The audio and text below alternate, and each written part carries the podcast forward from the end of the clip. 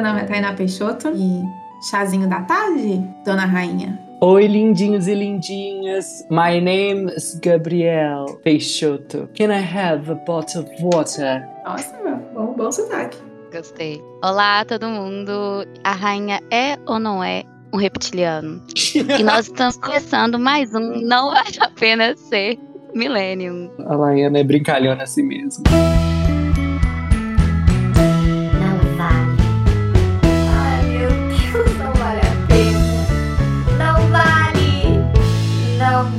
vale a pena ser millennial.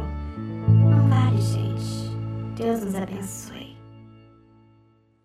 E estamos de volta, né, gente? Depois desse hiatus. Graças a Deus, som de palmas. Até que enfim, voltamos.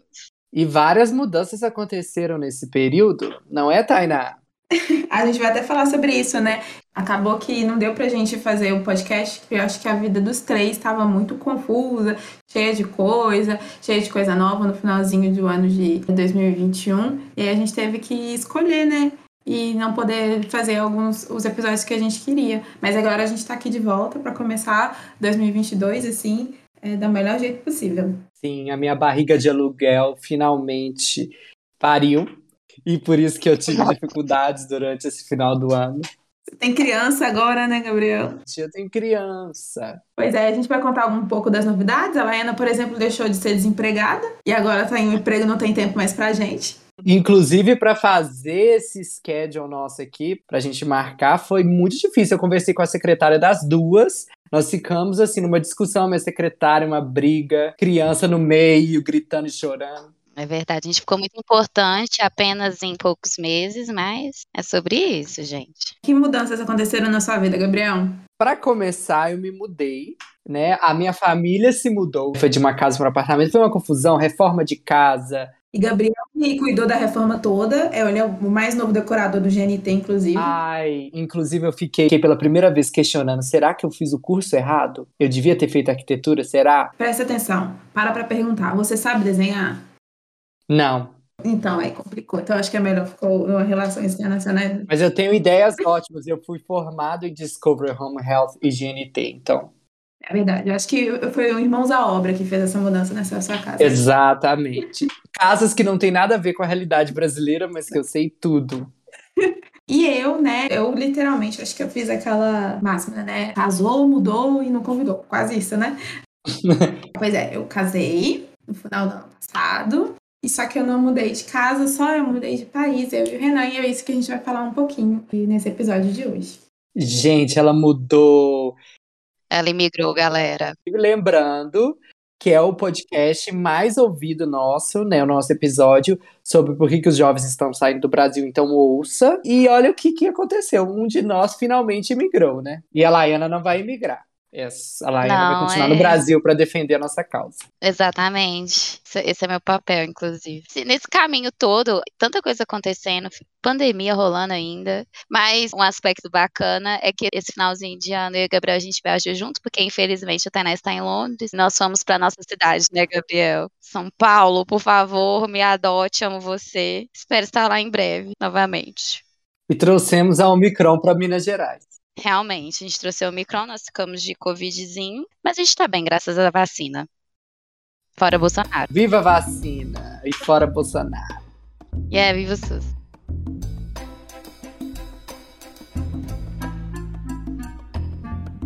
E aí, gente, vamos começar a falar dessa mudança absurda na vida de Tainazinha que tá em Londres. Primeira coisa, como é que foi pra você se desvincular de tudo que você já tinha aqui no Brasil? Porque, né, ter que mudar de casa, vender as coisas. Foi, foi uma confusão de sentimentos. Como foi muito rápido, eu não tive tempo pra pensar em nada. Eu não tive tempo muito pra refletir, olhar pra trás, ai, não sei o quê. Fui sentindo ao longo que as coisas foram acontecendo. Para o pessoal ter uma ideia, da proposta que meu marido recebeu, né, que o Renan recebeu, até ele viajar, foram uns quatro meses, eu acho. Então, em quatro meses, a gente teve que, que mudar toda a nossa vida. Tipo Assim, não tive muito tempo pra pensar assim, nossa, eu vou deixar minha casa, alguma coisa assim. Não, eu tive que acontecer. Quando eu vi, eu já tinha casado. Quando, a gente, quando eu vi, eu já tinha começado a mudar. Eu fiz a mudança, vendi as coisas e vim pra cá, assim. Foi, foi, foi tipo, tudo muito rápido, assim. Como está sendo a adaptação? Então, acho que a adaptação está sendo bem tranquila, né? Eu cheguei no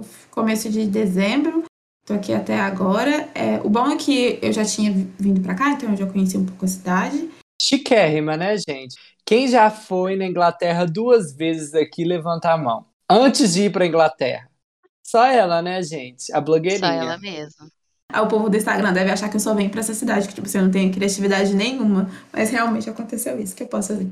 Querida, eu só vou pra Piúma e olhe lá. Eu já conheci a cidade, então foi um pouco mais fácil para adaptar, para saber andar. A nossa dificuldade são de coisas mais de viver aqui que a gente não sabe muito bem, ou a gente está aprendendo na prática.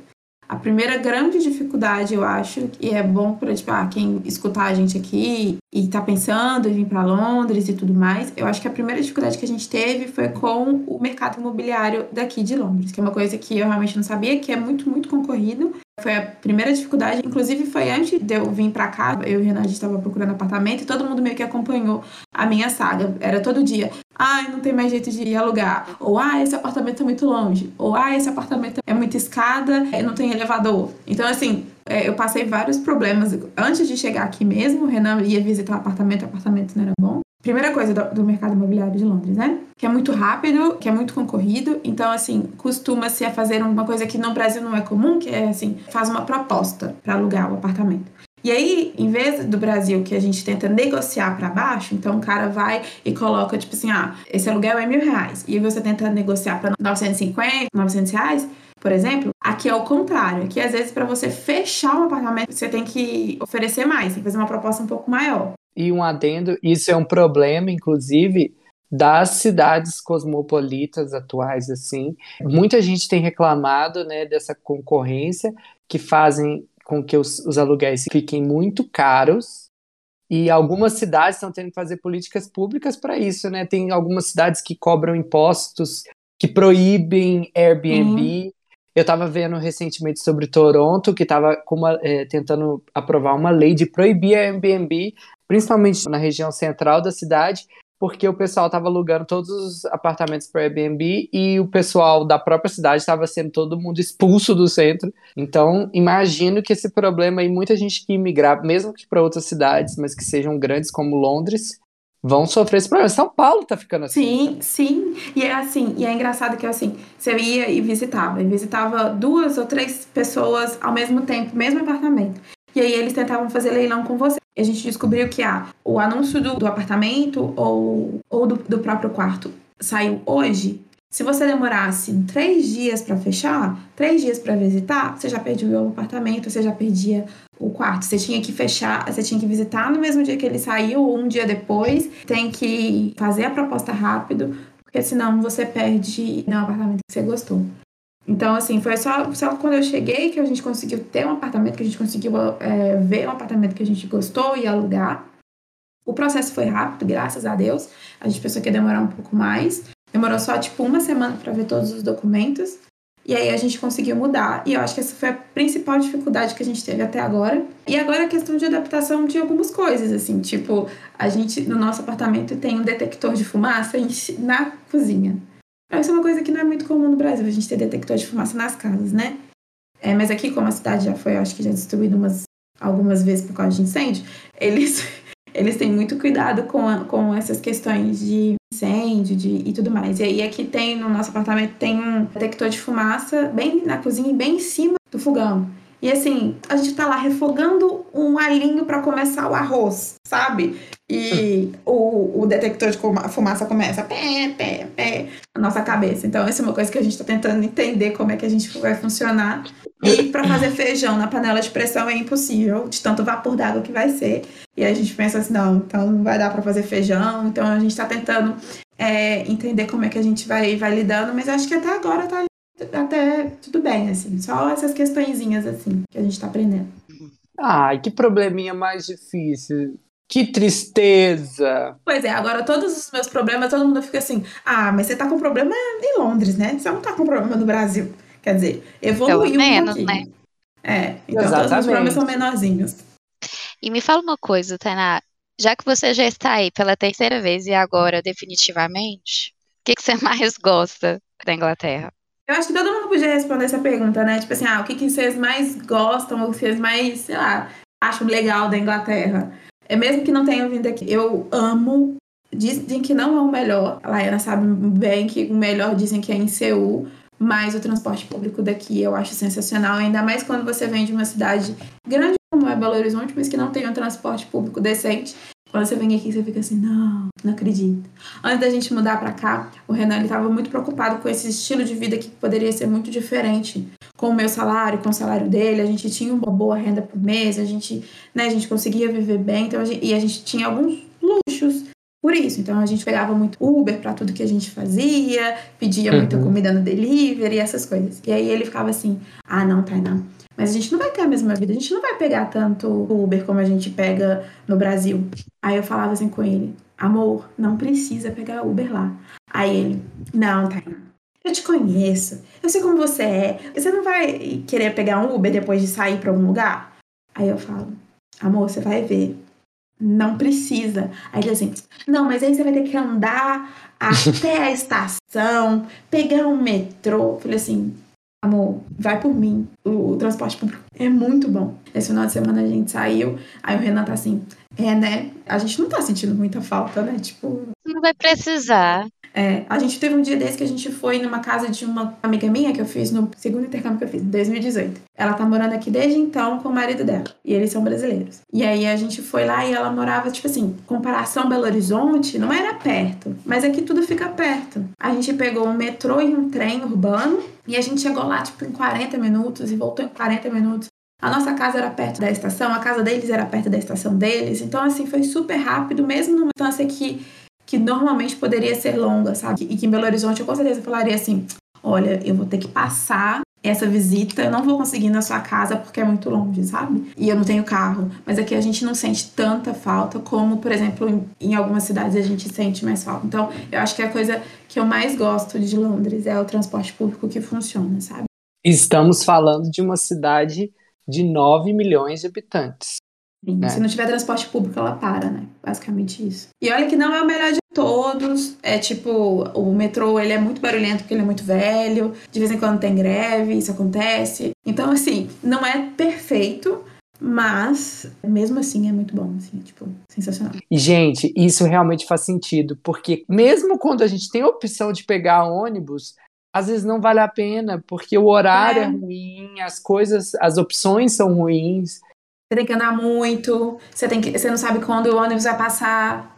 Então, assim, realmente, tipo assim, a gente tem muito que aprender. Dizem, por exemplo, no São Paulo tem a mesma área de Londres, ou seja, uma cidade grande. Por exemplo, o transporte público de São Paulo, que, na minha opinião, ainda é melhor do que o de Belo Horizonte, ele não é, chega nem perto do que é o de, de Londres, assim. Ou seja, precisava de uma malha de transporte público igual o de Londres, basicamente, para funcionar bem em São Paulo, para funcionar com mais rapidez, assim as duas últimas vezes que você foi, você sempre falou muito bem que lá, tipo assim, você nunca precisou, você nunca sentiu falta de um Uber ou alguma coisa assim, que você sempre pregava ônibus ou metrô. Isso é interessante também, porque muitas vezes, quando a gente é turista aqui no Brasil, a gente tende a querer pegar um táxi, a pegar um Uber para a gente chegar nos lugares. E aí, quando você for para Londres, como turista, você vai.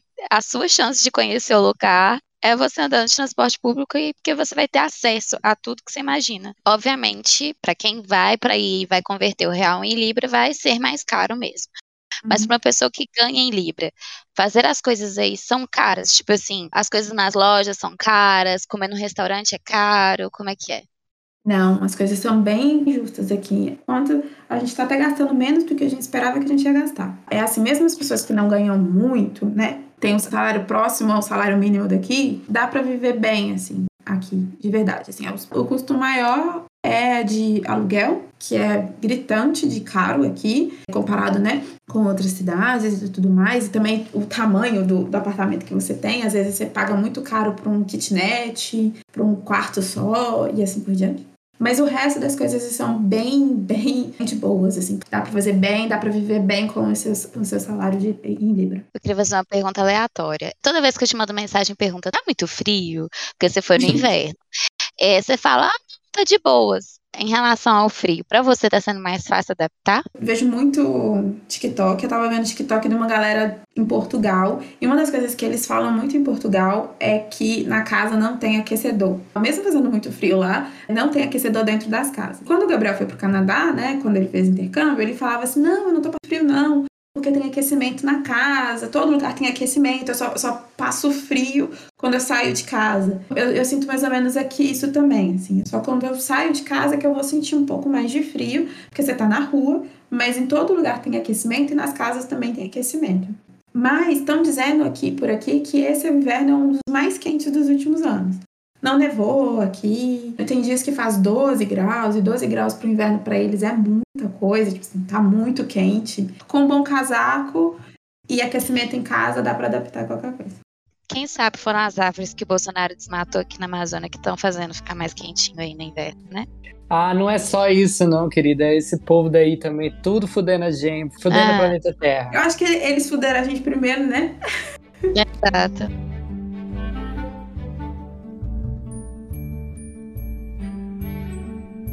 Mas eu queria voltar pro assunto que a gente estava. Ela ainda perguntou o que ela mais gosta daí do Reino Unido, de UK. E eu vou dizer, assim, eu nunca fui presencialmente aí, mas eu vou dizer que ultrapassa fronteiras, que é a cultura. E eu quero dizer isso com música, com arte. Dependendo de que eu for citar aqui, eu vou passar vergonha, que eu vou falar Harry Potter, que é muito pouco perto das grandes coisas incríveis que surgiram aí, que começaram aí, que foram criadas aí. Mas para mim, das mais, uma das mais importantes é Harry Potter, sim.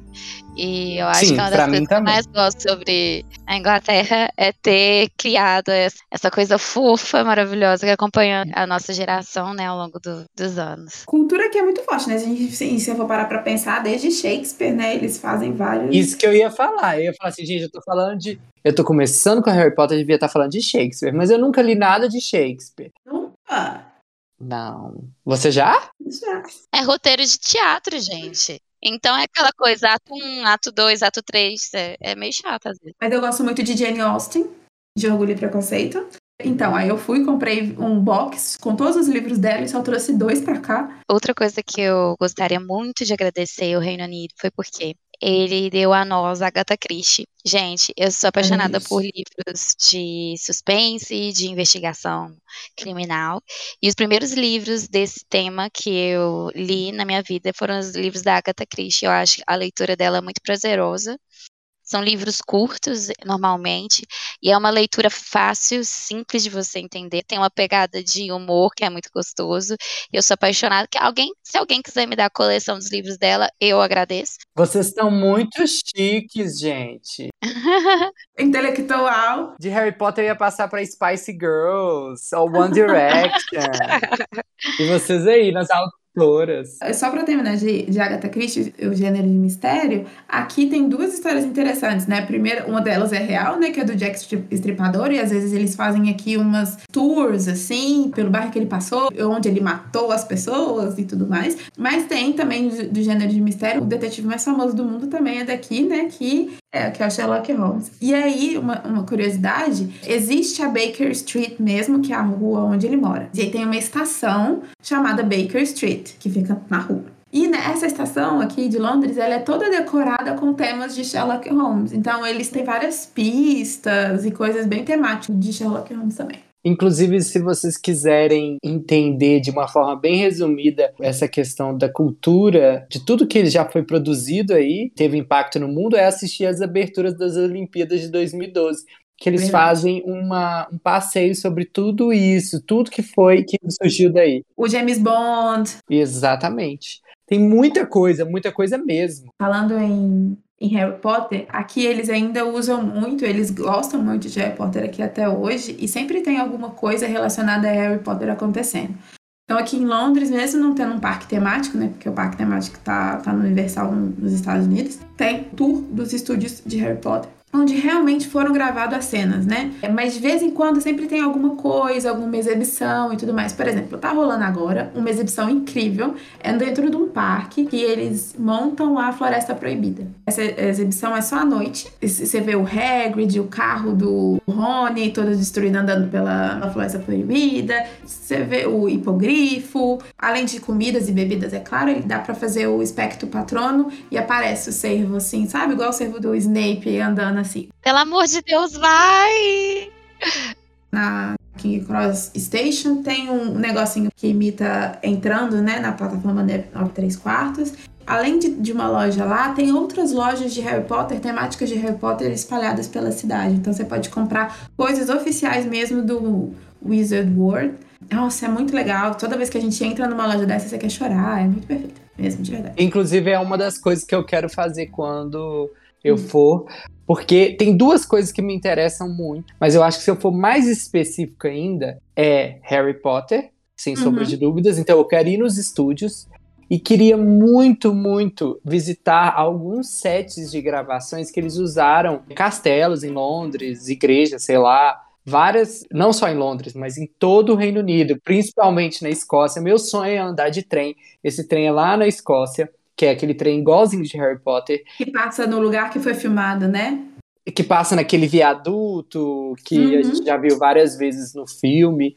E eu tenho muita vontade de conhecer a Escócia, porque eu acho que ela tem uma magia incrível. Eu tive um professor escocês, então assim, ele também ficava me influenciando bastante em relação a isso. E a segunda coisa que eu mais gosto é história e o Reino Unido é cheio de história, principalmente da Idade Média. Ela tem castelos incríveis, a própria monarquia britânica, conhecer os lugares, as igrejas antigas que tem aí. A Europa, em geral, um dos lugares mais interessantes para você mergulhar na história, porque tem muita coisa conservada.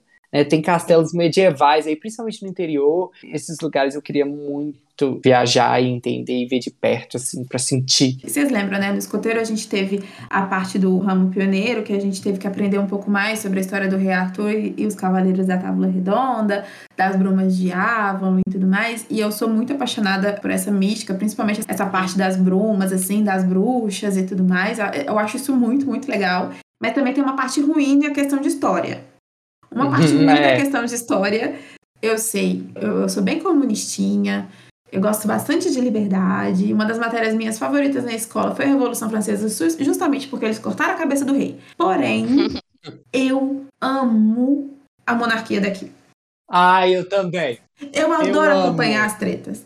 Eu adoro saber, tipo assim, se estão gostando, se não estão gostando. O que, que, eles estão fazendo, o que, que, eles não estão fazendo. O que, que eles estão manipulando. Eu adoro saber. É muito mais por uma questão da fofoca, por, pela fofoca, do que por um sentimento, tipo assim, de proximidade. Eu acho que, tipo assim, se eu fosse britânica, eu poderia ter uma, um outro pensamento. Mas como eu não tenho, não é meu rei, não é minha rainha, eu quero é ver o circo pegar fogo.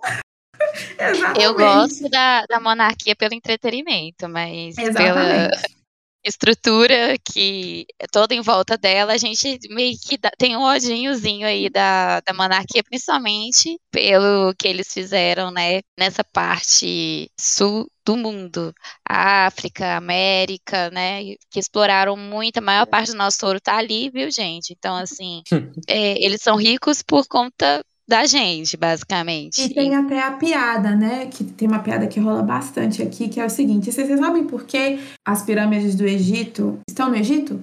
Por quê? Sabem por quê? Porque elas são muito grandes para caberem no Museu Britânico de Londres. Exatamente, porque o Museu Britânico ele tem coisas que são apenas os países, deveriam ser dos países originários, tipo assim, múmias de faraós. Gente, paredes inteiras. Tudo roubado.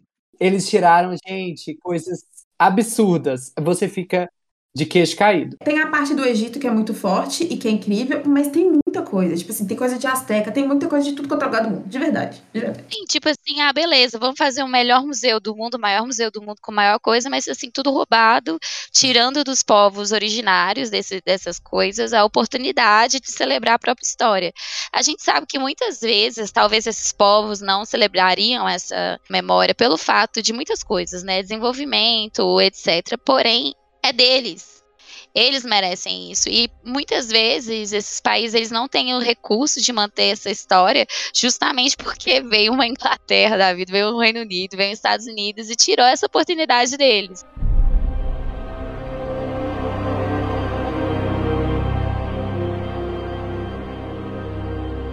Inclusive, eu queria deixar assim um detalhe aí para os nossos ouvintes que talvez não entendem direito a diferença de Reino Unido, Inglaterra, Grã-Bretanha.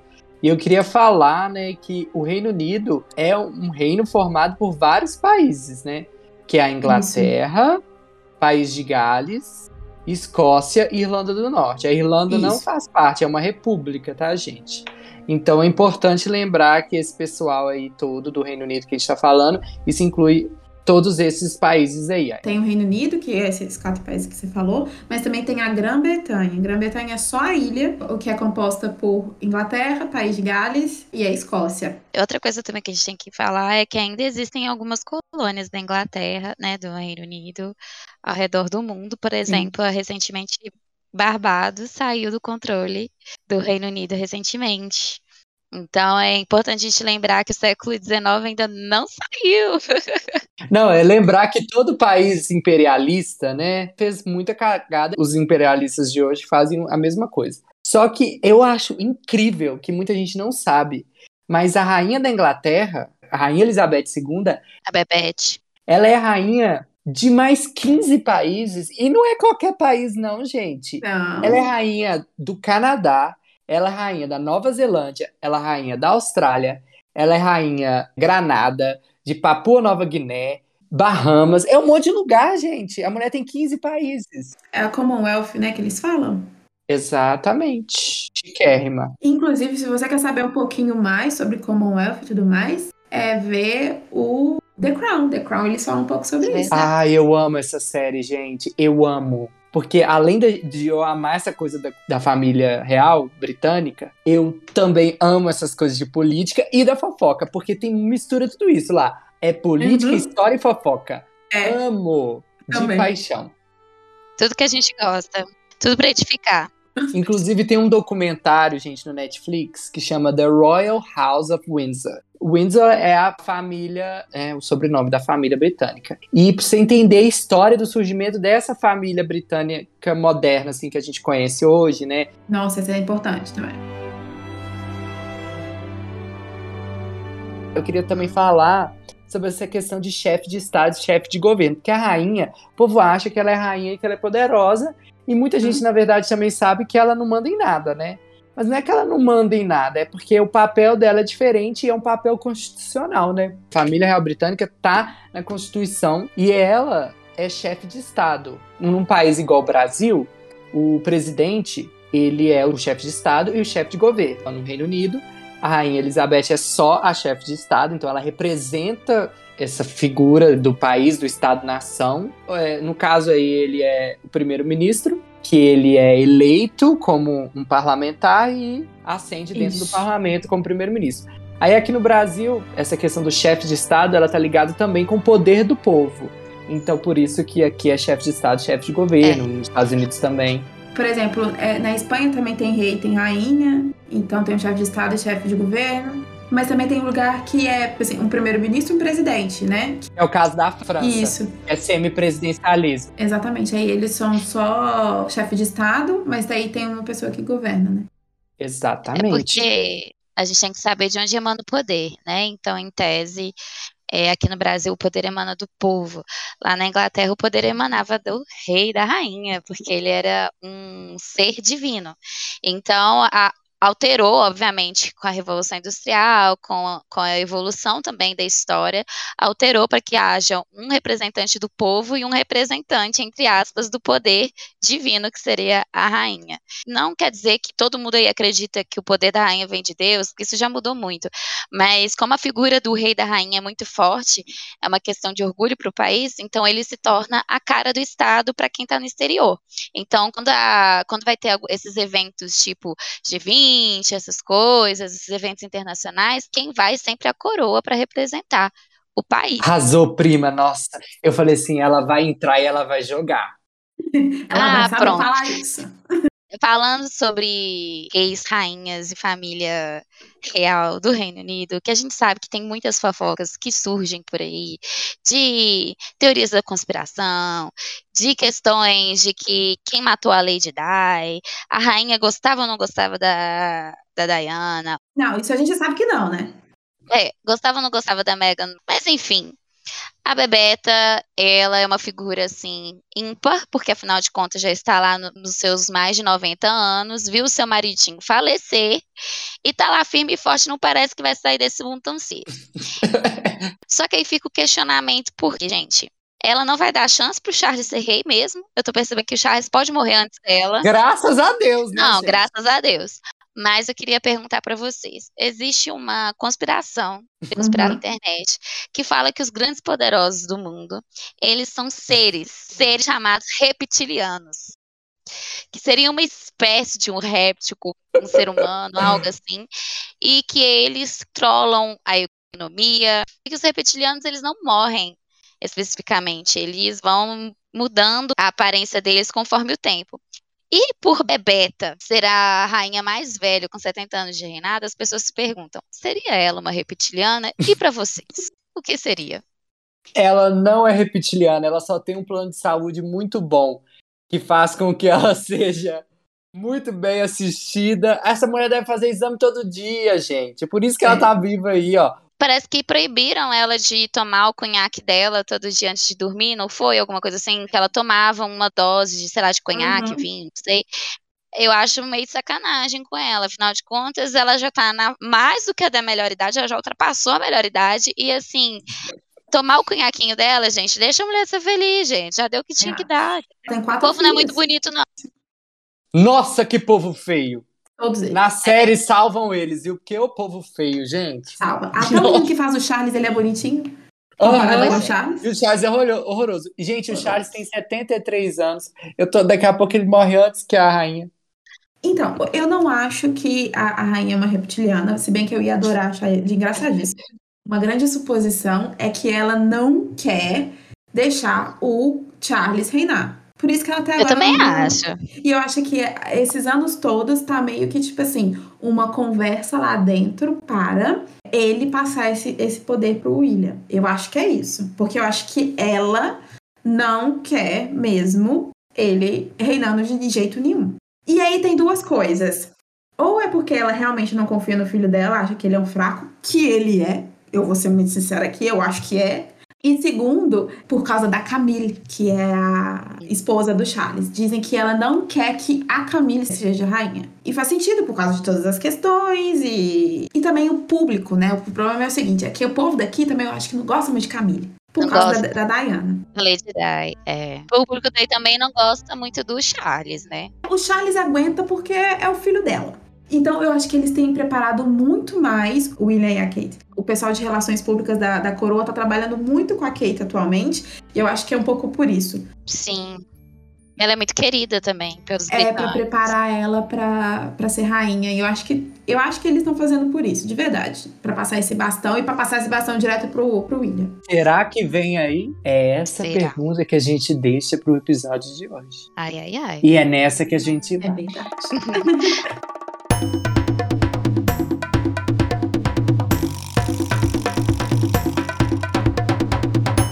E o Reclame Muito no Twitter. Eu vou xingar muito no Twitter hoje, pode ser eu. Pode. Claro. Pode, claro. Inclusive, meus queridos amigos ouvintes, mandem suas reclamações através das nossas redes sociais, no caso, a única com que eu acesso com frequência, que é o nosso Instagram, não vale pode. Envie lá o seu áudio xingando muito alguma coisa que nós vamos Passar aqui. ouvir e vamos passar aqui. Então, hoje, para marcar nossa volta, eu resolvi ser polêmico. Hum, tá bem. Eu resolvi ser polêmico e e diferenciar mais uma vez. Eu não estou assistindo Big Brother. Pra Ah, eu também não. Mas você não assiste normalmente, né? Eu não assisto, mas eu acompanho fervorosamente, voto e tudo, acompanho tudo no Twitter. Uhum. Eu apaguei o aplicativo do Twitter. Eu não aguento mais as marcas que eu sigo no Instagram, que é a única rede social que eu tenho acessado, fazendo tudo relacionado a Big Brother e falando disso para também pegar a Gerar onda do Big engajamento. Brother. Gerar engajamento. Eu não quero saber do Big Brother. E Uhum. eu sei que muita gente assiste. É o programa, provavelmente, o reality show mais popular do Brasil. E eu sei que é um grande momento na televisão brasileira. Mas eu estou cansada, eu não quero saber, eu quero ler um livro, gente. Agora eu tô igual aquele povo que reclama de Big Brother e fala, ai, eu tô ocupadíssimo lendo um livro. É isso, entendeu? Então eu quero falar que você que fica compartilhando coisa de Big Brother e as marcas, principalmente as marcas, me irritam profundamente. Por favor, falem de outra coisa, mas Big Brother deixa pra passar na Globo, deixa pro povo brigar no Twitter. Porque É. nos outras redes sociais deixa a gente em paz. E é nessa que eu vou. É, eu acho que você tem uma certa razão, sabe por quê? Porque eu acho que, que aí é um problema de marca, de trabalhar nas redes sociais, é que tu quer enfiar Big Brother em tudo, em tudo. Tipo assim, todo mundo que tem um perfil e trabalha com ele nas redes sociais fica querendo enfiar Big Brother em tudo. Tipo assim, velho, tem vezes que não faz sentido com o editorial da sua marca, que não faz sentido você trazer esse, negócio à tona. Então eu realmente concordo com você no sentido de, tipo assim, ô, vamos planejar isso melhor? Não é só pra falar porque todo mundo tá falando. Vamos falar o que, que faz sentido pra marca? Eu acho que isso incomoda mesmo. Eu realmente, eu tô nessa com o Gabriel, na verdade, eu já tô nessa há uns bons anos, eu não acompanho Big Brother.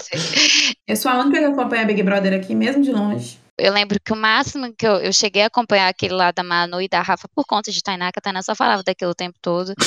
E aí, e quando a gente, ela tava aqui em casa, ela ficava vendo pay-per-view. Então era um negócio assim muito doido, porque eu tenho acesso a pay-per-view aqui, então, só que eu não assisto TV mais. E mesmo quando aparecem as coisas no meu Twitter, no meu Instagram, eu não tô sabendo da, de qual é a boa de ninguém. E aí quando as pessoas comentam comigo de Big Brother, eu fico com aquela cara assim de da Nazaré Tedesco, assim, cheia de questões, porque eu realmente não entendo, não acompanho. Eu acho que é entretenimento, né? Brasileiro precisa de entretenimento, porque afinal de contas a vida não tá sendo fácil. Eu só gostaria que esse entretenimento pudesse tirar o Bolsonaro do poder, porque agora, né? Enfim. É, Esse é o nosso mas único assim, objetivo. eu entendo. Esse é o nosso único objetivo esse ano. E lembrando a você, se você ainda tem alguma irregularidade no seu título de eleitor, por favor, vá resolver sua irregularidade. Se você transferiu, se você mudou de casa, igual a Tainá, por exemplo, Tainá mudou para Londres, ela tem que transferir o título de eleitor dela para lá, para ela poder votar para presidente. Se você acabou de fazer os 16 anos e pensa em votar, Tirar o Bolsonaro do poder, por favor, faça o Por título de favor. eleitor. Faça o título de eleitor e vá votar. E não vote em branco e nulo, porque se você, você votar em branco ou nulo, você vai estar colocando esse homem de novo no poder. Então a gente Uhum. precisa definir aí a nossa, a nossa estratégia para poder retirar ele dali, né? Afinal de contas, ele não trouxe bem para ninguém. Então, por gentileza, gente, fica atento. O título de eleitor esse ano é nós. Não vale a pena ser milênio também é um podcast que incentiva o brasileiro a votar e incentiva a mudar esse país. É de Inglaterra que a gente, Exatamente. a gente começa e é de Brasil que a gente termina, minha gente irmã termina. irmão. Uh, Isso daí, parabéns! E, gente, não deixe de visitar as nossas redes sociais. Nós temos o Twitter, nós temos o Instagram sobre o mesmo arroba. Se você tiver alguma sugestão, alguma reclamação, mande na DM. Nós estaremos lá para ouvi-la. E quem sabe a sua sugestão vire episódio.